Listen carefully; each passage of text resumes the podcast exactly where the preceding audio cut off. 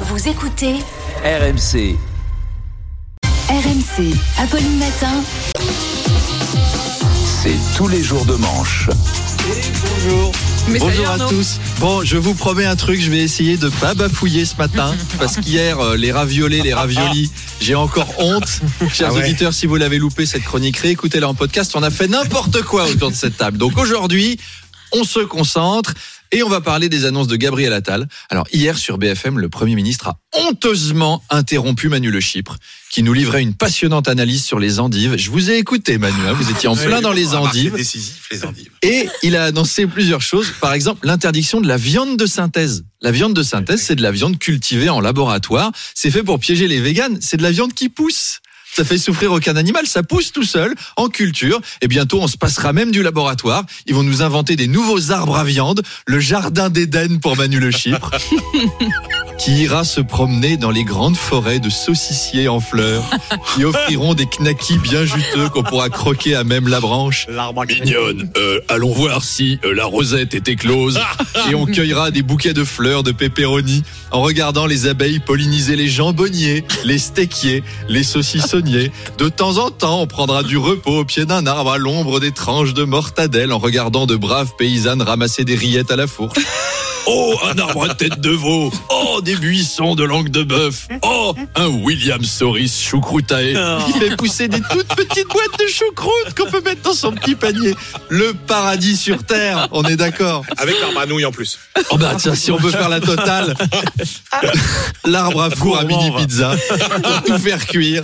Le total des aides se monte, se monte à 400 euros. Les agriculteurs lèvent Non, donc 400 millions. 400 millions, oui. C'est pas pour aujourd'hui hein, la pour concentration. Eh ben, je fais ce que je peux, je suis fatigué.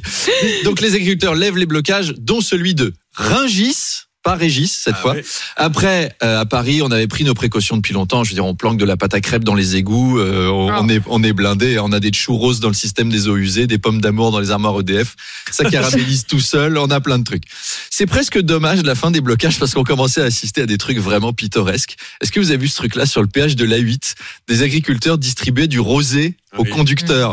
Pour les... Ça, c'est ma Pour bien France, ça. conduire. Oui, pour bien conduire.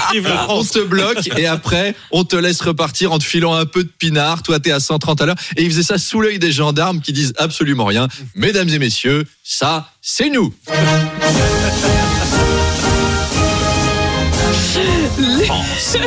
La France, messieurs dames. Les enseignants manifestaient aussi hier. Oui, alors eux, ils n'auront pas 400 millions. hein. On n'est pas tous égaux devant la grève. Quant à des tracteurs, 800 litres de lisier de porc et 150 tonnes de chou-fleur, on t'écoute. Euh, prof de latin, euh, t'as une règle et un exemplaire de la République de Platon. euh, personne te calcule, c'est normal. Les profs, ils vont pas distribuer du rosé au péage.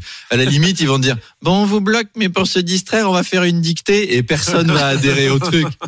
44% des Français souhaitent la démission de la ministre de l'Éducation, hein, Amélie Oudéa Castera. C'est énorme. Ça veut dire que 56% des Français ne suivent pas encore l'actualité. Et alors, la rumeur commence à courir. Elle serait bientôt remplacée par François Bayrou. C'est une vraie rumeur. C'est te dire le niveau de la meuf quand on est à être remplacé par François Bayrou en catastrophe. Alors que jusqu'à présent, c'est plutôt les gens qui remplaçaient François Bayrou. Il a déjà été ministre de l'Éducation. Oui, Oui, tout à fait. mais Quand Gabriel Attal avait 5 ans. C'est vrai. Non, mais c'est vrai. Oui, c'est vrai. T'imagines, tu viens de te faire larguer, tu dois quitter la maison, et trois jours après, tu reviens récupérer tes affaires et tu tombes sur François Bayrou dans ton fauteuil, dans ton pyjama, en train de faire tes conneries dans ton ministère. Ça doit dégoûter. D'ailleurs, quand on y réfléchit, Amélie Oudéa Castera, elle aura plus fait pour la gauche que Mm. n'importe qui ces 50 dernières années. C'est-à-dire qu'elle aura démontré à tout le monde le problème de la déconnexion et de la reproduction des élites. Et en 10 jours, moi je serais Mélenchon, Mm. je la contacterais, je lui dirais euh, tu restes en politique, tu restes chez eux, mais on te paye et tu changes rien. C'est comme un agent double. Et après, bon bah après le ministère, elle retournera sans doute à l'Assemblée, recroiser des gens. Bonjour. Oh, mais vous avez pas de cheveux? Vous êtes malade? Madame, je suis Eric Ciotti. Oh, mon pauvre, je suis désolé, c'est encore pire, vraiment, toutes mes excuses. Et puis. Et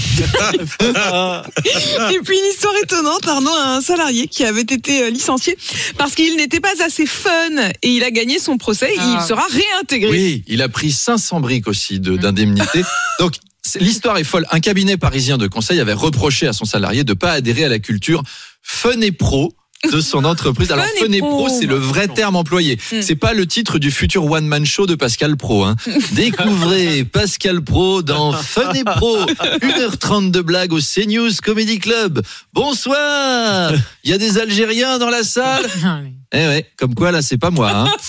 Donc là c'était la culture de l'entreprise très tournée vers la fête, l'apéro. Il y en avait un qui aimait pas ça, il a été viré et la justice a décidé que on avait le droit de pas aimer euh, faire tourner les serviettes en chantant les lacs du Connemara torse nu sur le bureau du chef comptable. Voilà, légalement, on peut trouver ça un peu pénible comme ambiance de travail et le gars a été réintégré. L'ambiance va être excellente pour son retour. Allez, l'autre loup qui revient. Allez, super. Il va Oui. faire un mais il sera, il va être content, il sera pas invité. Sauf que, alors peut-être que lui, il aura appris des blagues entre temps pour s'intégrer. Il va arriver en costume bien propre avec un chapeau conique en papier. Il va faire Bonjour. J'ai une plaisanterie pour remettre de l'ambiance dans ce bureau, car oui, j'aime l'économie allemande et la bourse de Francfort, mais je suis aussi un sacré bout en train. C'est pour ça qu'on m'appelle Helmut Cool. Tadam Allez. Eh oui, ça, oui, c'est Ça approprié. marche en Manu, là, ça c'est sûr, c'est une blague Manu. Allez, une devinette, les amis. Vous savez à quoi on reconnaît le slip de Dark Vador? À son côté obscur. Vous voyez comme je suis devenu fun. Madame de Malherbe, qu'est-ce que c'est qu'un hamster dans l'espace? Un hamstéroïde et des heures de rire. Des heures de rire. Allez, je file ce soir, il y a Oh spectacle. Retrouvez-moi à Marseille pour d'autres plaisanteries. C'est vrai, en plus, en bande organisée, je débarque et personne pourra me canaliser. Marseille Ouais, à Marseille. Il y a un match euh, à Marseille. Je sais, mais c'est, je sais, mais c'est pas si complet quand même. Priorité. Voilà. C'est Allez, une bonne stratégie. bon Mais il y a week-end. un match. C'est une bonne stratégie. Allez, bon week-end.